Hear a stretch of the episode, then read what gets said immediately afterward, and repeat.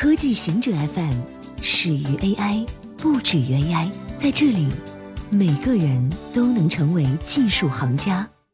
欢迎收听科技行者固定点，我们为您甄选更快、更即刻的全球科技情报。滴滴宣布暂停一周的深夜服务，将全程录音。在发生引发全国关注的凶杀案之后，中国最大的网约车服务滴滴宣布了整改措施。将于二零一八年九月八日二十三点至九月十五日凌晨五点期间，在中国大陆地区暂停提供深夜二十三点至五点时间段的出租车、快车、优步、优享、拼车、专车、豪华车服务。九月四日起，乘客端原紧急求助功能升级为一键报警。九月十三日起，司机端上线一键报警功能。九月四日起。乘客端上线安全中心快速入口，方便用户快速使用一键报警、行程分享等功能。九月四日起，乘客端陆续提示添加紧急联系人，有助于亲友在需要时与警方迅速联动，并及时获取行程信息。九月八日起，在加密保存数据、保障司乘隐私的前提下，在网约车业务中，快车、优享、专车等试运营全程录音功能。亚马逊市值一度突破一万亿美元，在苹果市值突破一万亿美元一个月之后，亚马逊的市值也一度触及一万亿美元，但没有保持下去。收盘时，距离一万亿还差五十三亿美元。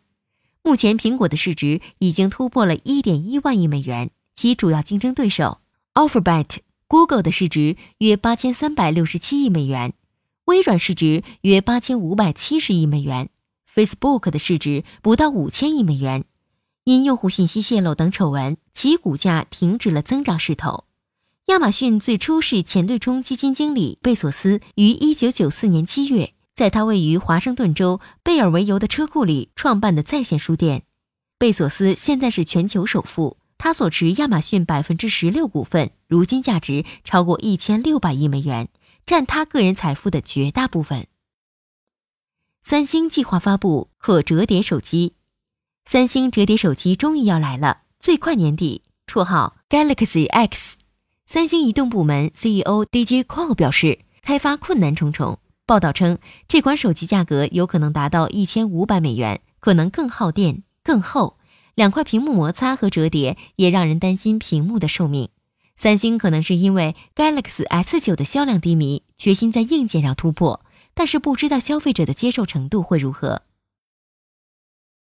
比特币挖矿热复活加拿大的鬼镇，加拿大不列颠哥伦比亚有一个偏远小镇叫 Ocean Falls，造纸厂曾是当地的经济支柱。在造纸厂关闭之后，这座小镇逐渐衰落，人口从高峰时的五千人减少到不到一百人，没拆除的建筑物还倒塌了。但今年夏天，工厂再次发出了响声。新的工厂不生产实体产品，而是生产虚拟的比特币。小镇在造纸业消失之后陷入了沉寂，但为造纸厂供电的水坝仍然能提供十三兆瓦的电力。它在为 Ocean Falls 以及附近的两个城镇 Bella Bella 和 Share Water 供电后，仍然有富余，足以支持需要消耗大量电力的比特币挖矿。从几年前起，拥有水坝的私人电力公司。Borlex 就开始接到比特币矿工的电话。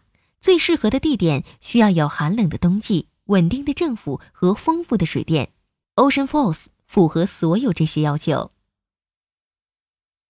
Chrome 六九发布，在 Chrome 发布十周年之际，Google 试出了最新版的 Chrome 六九。Chrome 如今是市场份额最高的浏览器，有超过十亿用户使用。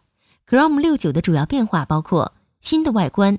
地址栏移除了 HTTP、HTTPS 前缀，更强大的地址栏功能，更精确的密码和地址自动完成。HTTPS 网站不再有安全的提示，而从下一个版本起，用户在 HTTP 网站输入数据时会显示不安全的警告。Google 计划最终将所有 HTTP 网站标记为不安全。以上就是今天所有的情报内容，本期节目就到这里。固定时间，固定地点，小顾和您下期见。